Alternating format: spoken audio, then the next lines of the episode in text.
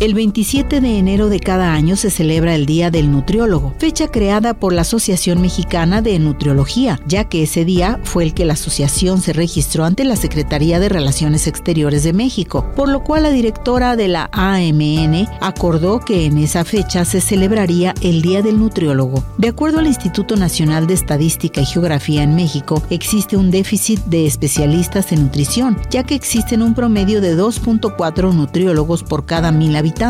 factor que, junto con la pobreza extrema principalmente en el sur del país, el encarecimiento de los productos básicos, la falta de actividad física, la proliferación de alimentos chatarra, entre otros, influyen en los malos hábitos alimenticios del mexicano, pues carece de la orientación innecesaria para llevar una dieta equilibrada. Asistir al nutriólogo no solo implica obtener una dieta para mantener un cuerpo delgado, es además aprender a llevar una alimentación saludable para poder mejorar los hábitos de alimentación, evitando así las diferentes enfermedades que la mala alimentación produce, convirtiendo la visita al nutriólogo en una necesidad para de esa manera mantenerse saludables, mejorando la calidad de vida lejos de ser un lujo estético.